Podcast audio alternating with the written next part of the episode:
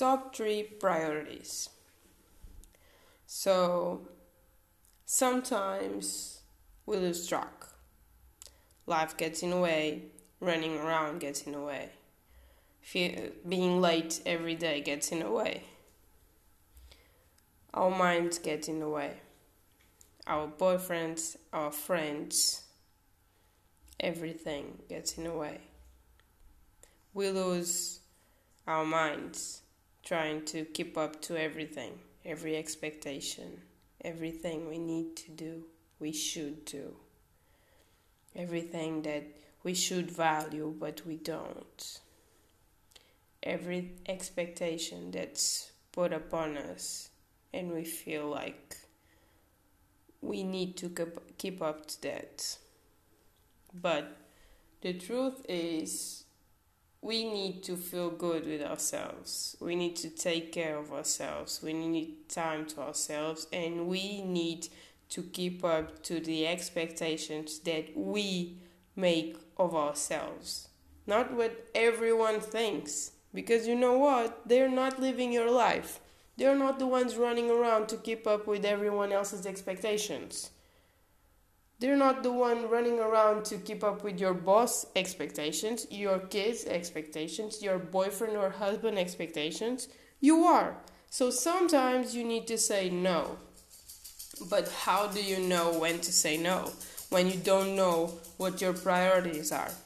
So sit down and write the top three priorities for your life you know some sometimes we grow up we mature we change. It's normal. So every 6 months you should have a look at your priorities.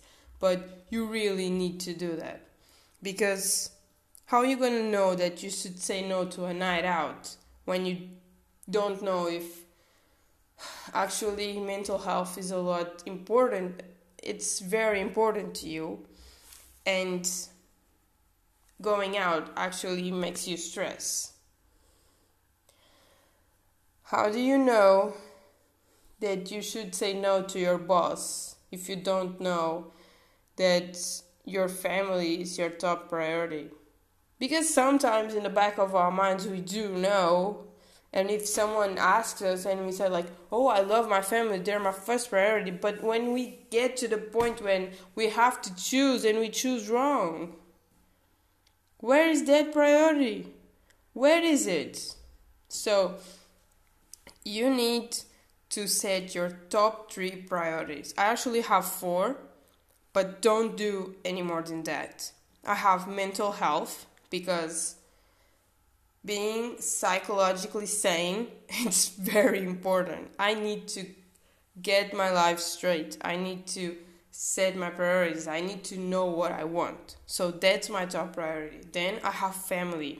I have my dog because going out sometimes messes with my schedule and I can't take my dog out. I can't spend time with it and I can't spend time with my family. Like my family is my top priority. So when someone says like oh can we have a copy a coffee sorry a copy, a coffee I'm gonna say like what time because I have lunch with my family. I'm not gonna miss that. And sometimes I'm the one actually after talking with my friend, calling my family and saying like, "Oh, can we have lunch together?" Sometimes I don't even know if they can. But I'm going to set them as my first priority and then my friends. Because you know, friends they come and go and some friends actually become family and when you have lunch with your family, your friends are there. But everyone else is just someone else. It's not my family.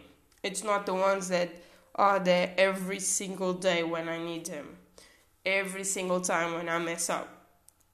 So they're not my family, they're just people that I know.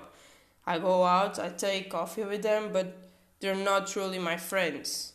Because sometimes, if you think if they have to choose, they're probably not gonna choose you you're gonna choose someone else. So why bother?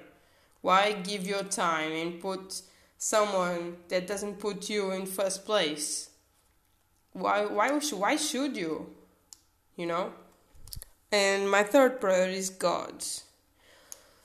God has been in and out of my life for a very, very long time. So, I feel better when I have something to believe in. And I think, and I've tried the human way, I've tried the excess way, I've tried the alcohol, I've tried the sex, I've tried everything, but it doesn't fulfill me. I've got lost in excesses, and I know that doesn't fit. So, I need God, so I need to set Him as a priority. Even when I'm running late, but I know there's a meeting with the Word of God.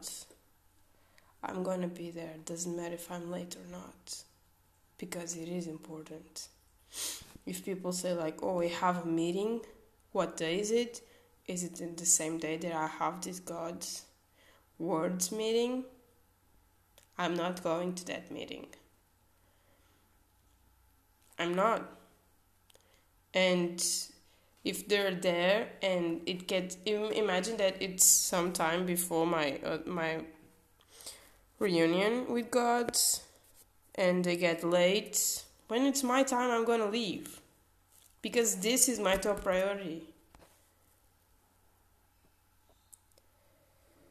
and my fourth is love and happiness because I've gone through some really heavy times where negativity and being mean was just everywhere. And I hate that. So I decided that love and happiness is my top priority, which means that when I see someone that I think it's beautiful, I'm gonna tell that person that she's beautiful if I see someone being hurt, I'm gonna stand up to that person because for me, love is to protect the weak. I chose love and happiness. So, what do you choose every day for your life? It's really important to know what you want, not just what everyone else's want not everyone else's priorities, but yours, because we are all different.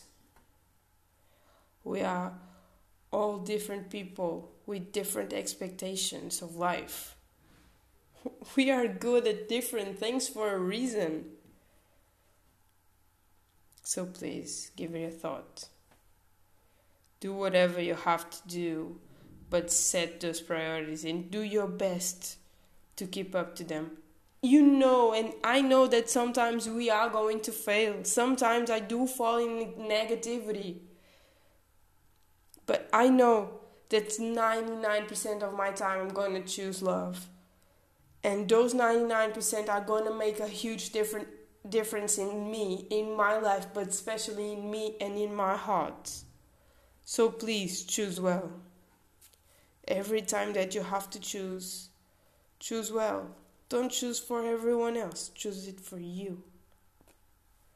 Make that choice. It's gonna make a huge difference on your life.